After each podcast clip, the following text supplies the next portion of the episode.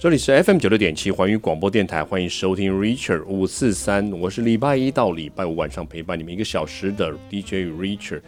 我们都知道哈，在这个新冠肺炎的情形之下，有很多国际上的一些往来都停止了，都暂停了，不管是贸易也好啦，或者是人民之间往来，或者是旅游，相信大家都已经对于旅游这件事情已经非常陌生，尤其是出国旅游哈。但是其实还有一个非常重要的事情，好像也停滞了，就是其实彼此的学术交流也停止了，因为人不能跑来跑去了，那当然学生啊、同学啊、老师也都不能跑来跑去了。所以今天我们邀请到一位非常特别的朋友，我们来到 Richard 五四三接受访问完了以后，后来马上都会变得非常非常有名。为什么呢？因为那一天呢，我发觉我们这位来宾。就在电视新闻上面接受访问。好，我们赶快把它介绍出来。这是我们这个英国剑桥大学的博士生，我们的戴丽 Ellie，欢迎您。志远哥好，观众朋友大家好。我们上一次访问您的时候，那时候还没有疫情，对不对？是。所以那时候来的时候，嗯，来访问完，我记得好像没有多久你就飞回英国去了。对，那时候就开学了。那时候就开学了哈。那开学的时候，你有没有诶一直想说，诶，其实。什么时候本来打算什么时候要回来？有有这个计划吗？其实有，因为我们学校的话，它学制比较不一样，嗯、我们假期很长，然后上学时间其实很短。是、嗯，这次回来也刚好是三月那个时候有春假，嗯，然后妈妈也比较机智一点，她觉得说疫情快要蔓延到那边，她就在没有跟我商量的情况下，先偷偷订了机票，所以这点还是很感谢她。哇，所以妈妈是超前部署，真的太厉害，真的超前部署。这个，所以你在感谢陈时中部长的第二位的时候，就是感谢妈妈了吧？谢谢。因为 我觉得真的是很厉害。上次因为我们有看到哈，在这个疫情的回来的时候，在机场，我看到你有接受 TVBS 的访问，对不对？嗯、呃，对，那个时候我是想要嗯、呃、呼吁大家多关心在外的留学生，是是因为他们可能买不到口罩，嗯、然后。可能滞留在那边就需要一些关怀。嗯，而且我们知道那时候您在这个剑桥大学是有在是学生会里面的是不是？是是，您说是国际学生会？对，国际学生会。国际学生会的主席哇，真的是很厉害。这个，所以所有的国际的学生只要不是英国人都归你管就对了。是这样子。是是，所以这个组织里面，这个组织里面真是这样子，对不对？哈，哇，真的是不然。所以你是台湾之光哎。台湾在剑桥，台湾剑在剑桥之光。所以当时访问你的这个过程之前，你会知道你会接受访问吗？之前并不知道，我是被随机抓到的，是这样，被随机，是不是？你看，你知道为什么吗？因为是因为之前被我们访问过的关系，整个光环就会跟别人不一样。好了，这个开开一个玩笑哈，不过这确实是真的哈。当时我在这个电视上看到的时候，我一看，哎，这不是我们的来宾 Ellie 吗？然后我就非常开心了，然后把这个相片也拍下来，然后嗯，哎，我忘了还有没有存起来，之后如果有的话，我等下传给你看一下。当时这个在镜头前面的时候，相信你讲的这个很多的部分，就是你讲一些有关于回来的这些过程当中，是非常多我们台湾的国人，也是非常多留学生想要关心的事情。那当然，因为时间很短的关系，当然没有办法知道说这整个过程是怎么样。今天我们哦，这个非常很有荣幸的，就能再一次的邀请你来，可以把我这个整个过程告诉我们一下。就是当时我们应该是说，从您在剑桥那边开始，您那边开始知道知道这个疫情的时候，当时学校的对于国外的学生是有什么样不一样的一个想法或者措施吗？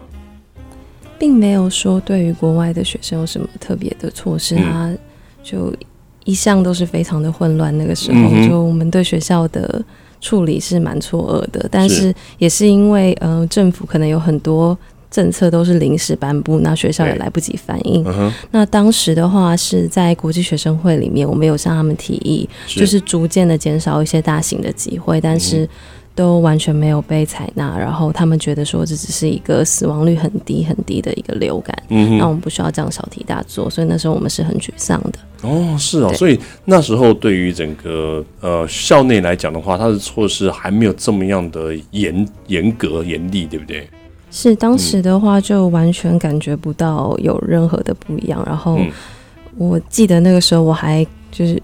一大就很多活动都还是照常举行，我们还是去跟牛津打比赛，然后就在车子上面就一路听着 BBC 的广播，然后一边就是教练开始吐槽说啊，就是一个小感冒而已，大家为什么要这样子呢？现在媒体都乱来啊，想要吓我们啊！哇！然后我就一边看着他们揉眼睛、咳嗽，然后咬指甲，然后心就是心里面一直慌慌的。是啊，所以那时候你的资讯，你接收到的资讯跟他们的想法其实是没有很对等，是不是？你可能就知道的会比较多一点点。是，但我也觉得这是我们现在一个比较难过的事情，就是可能观众把媒体也养成了一个不好的习惯，嗯、就喜欢用很耸动的标题去吸引注意力，嗯、然后大家久而久之被吓习惯了之后，就不会去相信那个信息的准确性。是，所以这是这一整件事件里面，我觉得大家需要反思的一件事情。嗯，而且我觉得有一件事情就是非常的让人家觉得很遗憾，就是呃，当国外发生这件事情的时候，他。到底有看到说这个疫情的严重性吗？比如说中国的当时的那个疫情的严重性，那呃，国外也是接收到相等的影像或者是数字吗？我认为这在文化上面的差异的体现是非常明显的。嗯、那他们是目前是觉得他们并不想要为了这个、嗯、可能得了也并不会死掉的一个传染病去牺牲他们的自由跟生活，嗯、所以目前在伦敦的话还是有很多这种抗议啊、游行，就不想要戴口罩，然后就是一些集会还是照常举行。是对。那这样子的这个状况之下的话，所以当时真的可以想象得到，我们对于那个。你们的这个很紧张，希望你们可以回来，或是做一些防护措施的时候，那当时你们在当地其实只有可能大概只有你们自己，因为家人的关系，可能会告你们告诉你们稍微小心一点吧。有接触到家里面的资讯吗？有，但是也很多人就是因为在网络上面的那种。呃，比较不友善的言论会很多。对，对。然后当时呢，我有很多朋友就看到说，哦，这些留学生要千里投毒回来，然后就觉得非常的沮丧。嗯。那我在这边想要跟大家讲说，就是不管你怎么做的话，别人都会有他的说法。嗯。那我觉得只要我们回来好好把检疫确实每一步都落实都做好的话，嗯、是我们是不用去担心这些言论的。我觉得，嗯，就不要在已经这么严峻的情况下再给自己这些无谓的压力，这样对大家都不好。我觉得这讲的真的是非常好哦，这个呃看起来接下来我们这一集会非常的精彩，这个故事应该会非常的丰富。我们先休息一下，等一下再继续回来。请问我们的 Ellie 在这个过程当中到底遇到了哪些让人家觉得需要注意跟需要关注的事情喽？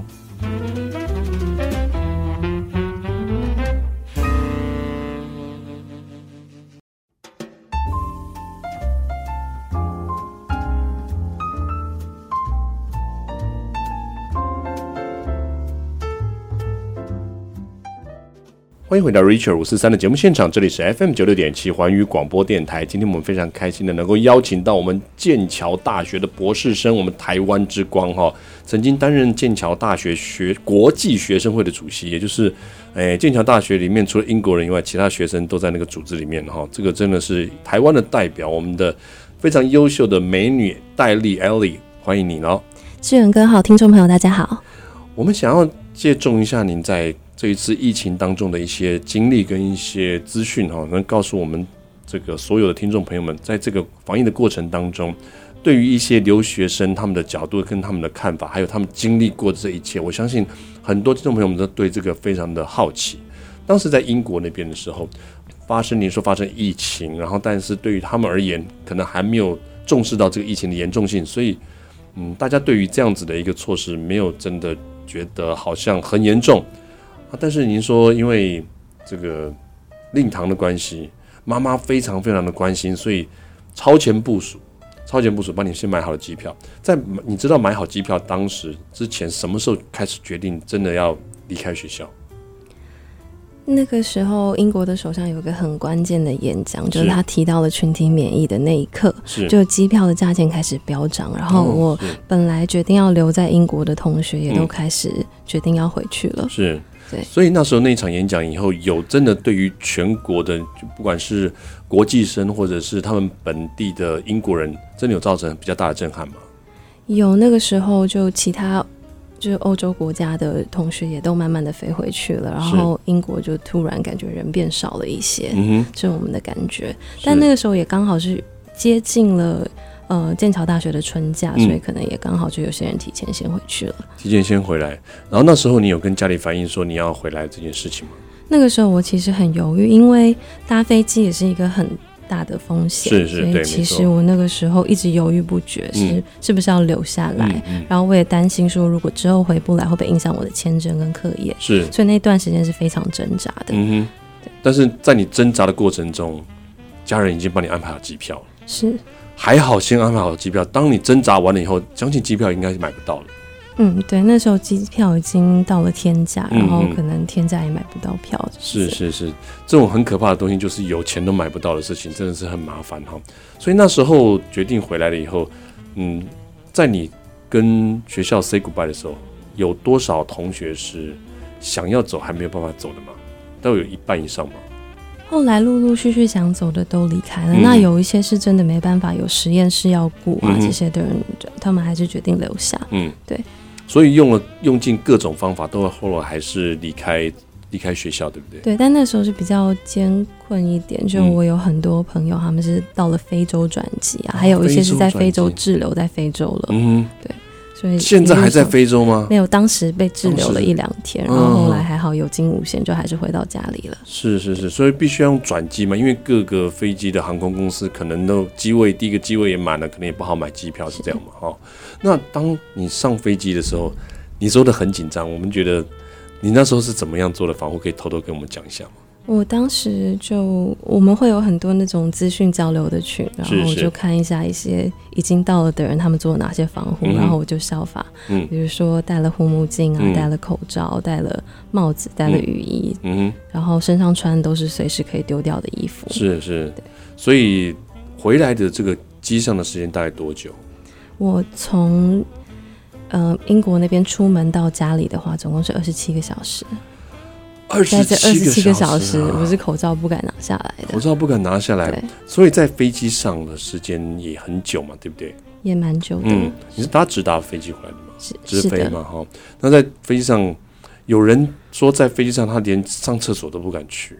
我们对那班班机上面基本上没有人移动过，就这样子，没有人移动过，没有人移动过，很长的时间吧，至少有呃有十个小时，差不多十个小时，然后也没有上厕所。没有人，哇，那很痛苦哎。是，那到了到了这个这个下飞机的那一刻，到下飞机一刻，然后到到了进了台湾海关，然后有登记，然后有登记证，那时候的登记的实名制是怎么样的情形？怎么样的措施呢？是，我是在线上先填一个表格，嗯、然后因为我想要简那个让手续比较快速，快速嗯。然后也减少接触，所以我那时候先线上填了表格，之后他们就会有我的手机号码，然后之后就绑定，之后李干事就会每天联络我，在那十四天当中，然后第二天的时候他还送来了关怀包，嗯，所以那时候呃你在出下了飞机，然后出关的那个同时，有非常多的这些手续要办吗？并不会，我我印象当中是没有没有想象中那么。那么多，然后让、嗯、因为资料已经填好了嘛，对不对？是是，资料已经填好了。然后，哎这个家人看到你的时候来接你的，还是你是坐防疫车呢？我是妈妈来接我的。妈妈、嗯、有是有做什么样的防护措施或怎么样的？她也是穿着雨衣，然后护目镜，嗯，然后口罩是，然后带了很多的消毒用品，嗯、然后我大消毒了一遍之后才让我上车。嗯、当时就直接在机场接到你的时候，同时就经对你全身大消毒这样子。哇塞，那这个真的是很感谢妈妈，这个有这样子的一个观念跟一个防疫的措施哈，真的非常感谢。哦，所以妈妈是学护理的吗？嗯，不是，不是哈。哇，这个比护理人员的这个观念还要齐全哦，真的这边要非常感谢妈妈。所以我们全台湾啊，真能够有个这么样的防疫措施做这么好，除了我们要感谢我们的这个超前部署的各个防疫的官员跟医护人员之外，还要非常感谢家人，有非常好的观念的家人，其实是非常重要的哈。对，再次要感谢妈妈嘛，嗯，好，再次感谢妈妈，要讲妈妈全名出来吗？啊，不用。好，我们先休息一下哈，等一下再请问一下戴丽，这个回到台湾以后呢，有没有怎么样的措施进行防疫喽？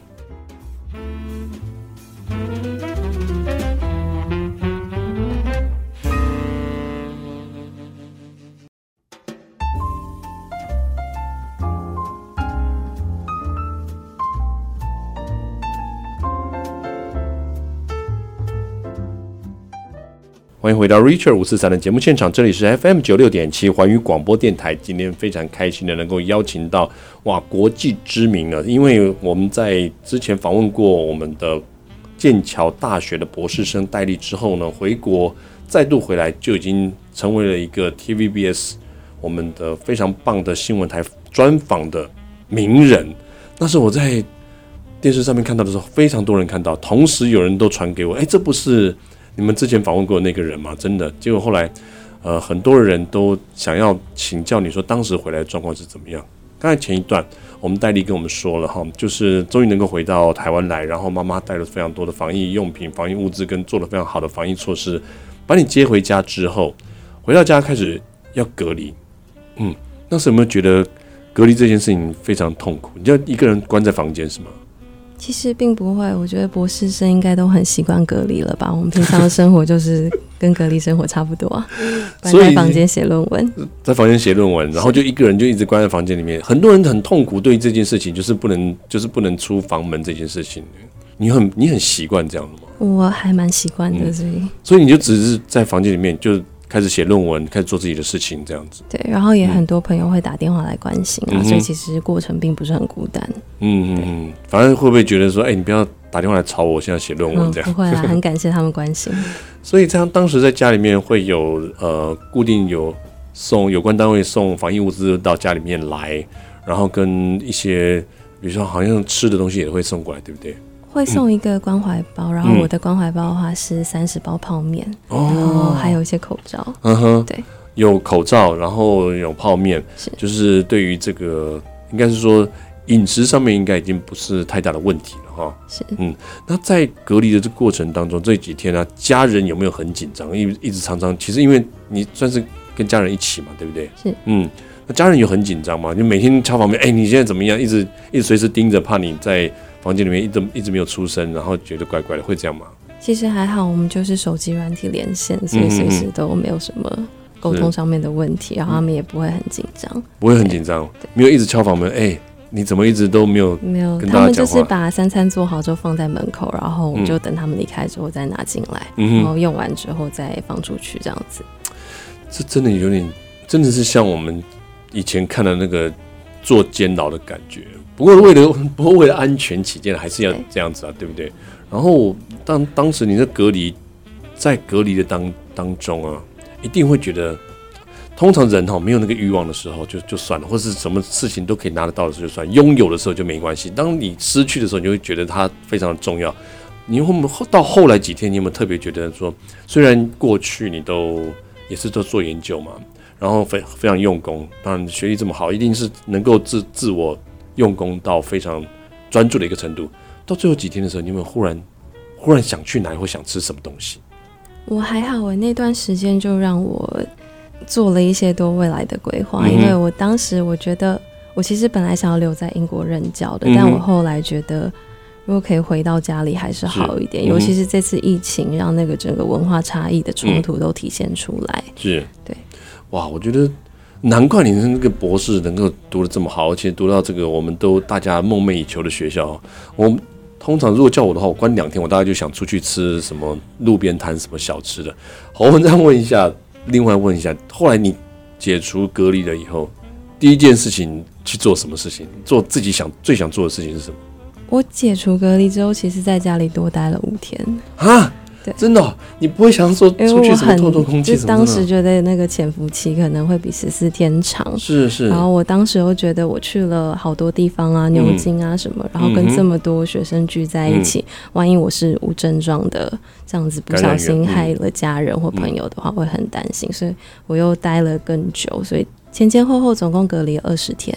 二十天哦，对，所以你就是等等于后来以后又自主管理、自主隔离了这多五天这样。是。那我还是想问你，后来出了之后，第一件事情之后陪妈妈去吃她很想吃的东西。妈妈这个时候要检讨一下，妈妈是不是自己想吃那个东西？其实女儿没有很想去吃。我我我听说到后来，其实是妈妈很想去吃那东西，就叫你出门的时候，其实你还没有说真的意愿非常高。我那时候还是有点害怕，可能就前面那一段飞行的经历跟前面一些。经历让我觉得需要一点时间去平复。是是是，所以你也没有真的很好的心情，或者是很大的欲望、渴望，是想一定想要去吃那个东西。能出来陪妈妈还是很开心。然后一进到那个餐厅，他有做所有的那些，就是让我们填资料啊，让我们可以做医调的那些，我就觉得回到台湾真的很安心，很安心。就是大家合作一起，嗯，对抗这次疫情的。是哇，讲的真好。但是，哎、欸，当时你填的你是从国外回来的时候，老板有没有比较担心一点？没有，我跟他说我真的隔离了很多天，嗯、他们也没有，就是他们还是用很就是欢迎我回到家里的那种心情。嗯、当时你们去那餐厅有很多人吗？生意还是蛮好的，生意还是蛮好的，对对对。所以因为疫情的关系，它影响的不太大，但是因为就是防护措施都有做好，对，做的非常的完善，哦、体温、酒精填表都有做到。嗯哇，那我觉得真的是蛮不错的哦。所以台湾的防疫真的是还算是非常成功哦，而且对于国外回来的这个学生啊，或者是要做的一些防疫措施，还是做的蛮彻底的。我们先休息一下，等一下再回来问一下戴丽，就是说，在你在台湾的这一段时间当中，在学业的部分呢，学校跟呃学生还没有办法回学校的当中，是要怎么样去继续这样完成这样的课业？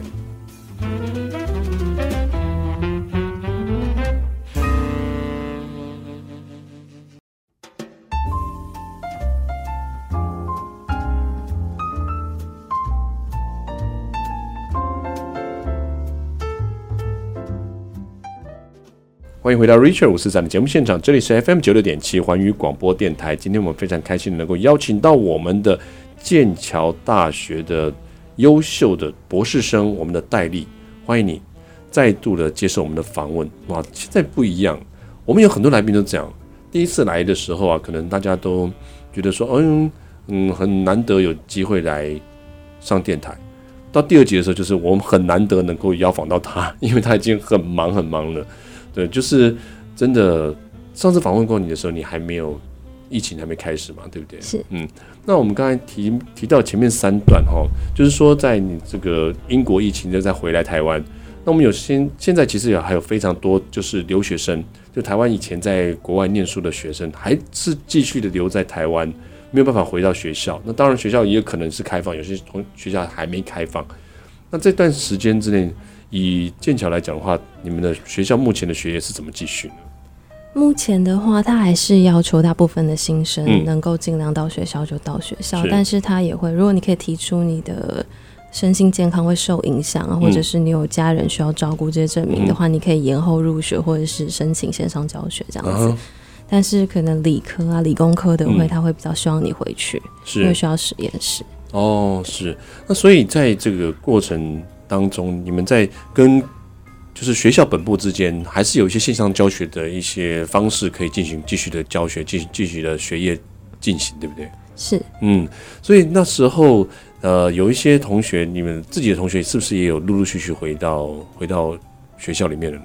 对，有一些朋友也买票回去了，嗯、因为他说家里有比病毒更恐怖的东西。例如是什么呢？我就不说了。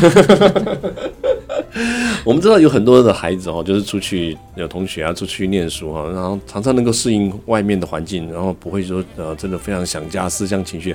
另外一方面，其实也是因为呃爸妈在家里面可能会比较多关心的一些，所以他宁愿出去好好的念书。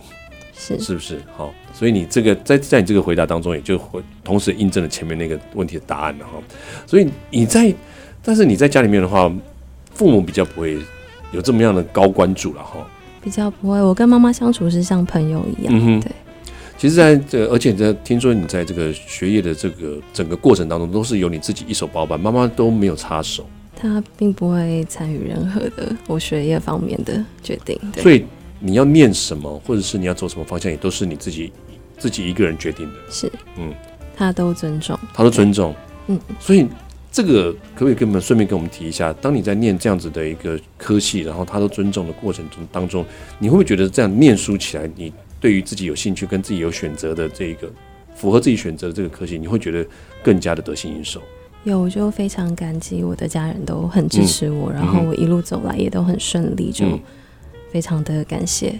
你念起来会比较觉得会比其他同学会更顺一点吧？就是有时候可能你的同学是家里的人规定他来念这个的，我觉得到了博士阶段哦，嗯、可能大部分的人都还是按照自己的意愿、兴趣在走。我比较没有遇到说是家里逼着他读我们这个科系的，嗯、这就是我比较开心的一部分。是是是。那目前来讲的话，嗯，有没有什么打算？就是在未来可能是会继续的留在台湾，把这个等到疫情结束以后再回学校呢？还是说，呃，可能有打算等到稍微疫情有控制住了，还是什么样的时间还要再回学校吗？我目前跟导师商量是，他是希望我一月之后再看状况回去，嗯、然后他也是以我们的安全为优先。是是。那这边我也看到了很多新生，最近就是备受折磨，我就订好了机票，嗯、又看到每天昨天新增一万七，今天新增两万，啊嗯、然后每天就在反复的思考究竟要不要去。嗯。那我希望身边的人可以不要给他们太多压力，因为可能有一些。他们之后想要就业啊，或怎么样？这一年对他们来说，那个机会成本太大了。如果不去的话，嗯、但是去了的话，他可能会在那边就是上了一整年的网课，然后被锁在宿舍里面。嗯、其实怎么样都是很煎熬的。哦、那我觉得旁边的人就不要再去给他们太多的压力，就尽量多给一些鼓励，让他们想要怎么做的话，就顺着自己的意思去。是是是，哇，我觉得会对大家都比较好一点。嗯，那在最后有没有一些话要告诉我们？就站在你长期有在国外念书的这样子的一个经历，然后有在台湾这个防疫过程当中，也有经历过台湾的隔离。那现在对于一些可能想要出国留学的孩子，或者是想要出国留学的学生，或者是因为疫情的关系回到台湾，然后。可能还在犹豫要不要回去的一些同学，你有没有一个什么想法或是什么样的心得可以分享给同学，给他们，让他们有一个更棒的一个方向？就像我刚刚说的，因为每一个人的立场真的不一样。嗯、那你是比较在意整个留学完整的经验呢，还是说你觉得你拿这张文凭是很重要的？自己个人的评估一定要做好，不要因为他人说什么东西就。左右了你的想法，嗯，所以这个时候一定要把自己的想法摆在第一优先，这样才不会做出让自己后悔的决定。是，那对于学业的计划的部分，你有什么样的看法？就是建议他们怎么样把自己的学业的未来做一个规划，在这个时候吗？这个时候嘛，嗯，目前好像我觉得学业固然重要，嗯，就是安全什么考量，你也要把它充分的考虑考虑进去，嗯，然后。对，我目前的话，我我并不会觉得想要给大家太多的压力，去逼自己要考试啊、嗯、作业啊这些东西，因为这真的是一个很久，就是。因为上次的流感是一百年前，就是我们这一群人是第一次遇到这样子的事情。啊、应该是说，全世界国际上很久以前都没有遇到过这么大的一个疫情，对不对？对，我觉得这个非常时期，就不要拿常理去规范很多事情，嗯、就要弹性一点，这样子、嗯。真的，我觉得这个今天谈的这个一整个过程当中，我觉得戴笠给我们很大的一个好的一个想法跟观念，就是说。面对这次的疫情，毕竟它不是一个常态哈，也不是一个特特别正常的状况，所以念书是一回事，在你想要念书的同时，还是要保持到自己的身体健康，才是最首要的一个想法跟观念。那在这边呢，即便是我们这么用功的戴笠，在能念到这么好的学校，在这个时候也是劝大家说，诶，学业固然重要哈，不过还是。万事都以安全为第一，对不对？好，今天非常开心能够邀请到戴笠到我们节目当中，跟我们分享这么多，就是从疫情开始，然后到现在一个留学生的一个看法，要怎么样给大家建议？嗯，我们在这边哈很开心，为什么？因为我们赢 TVBS，TVBS 只有访问你一分钟而已，但是我们访问你一整集，在这边我们就觉得非常光荣。下一次也希望你这个。在这个学成归国或者是在这个求学的过程当中，有什么更新更好的想法，也可以来我们节目中跟我们多多分享哦。谢谢志远哥，嗯、也谢谢全台一起对抗疫情的朋友们。哇，太好了！那我们跟大家说声晚安喽。晚安。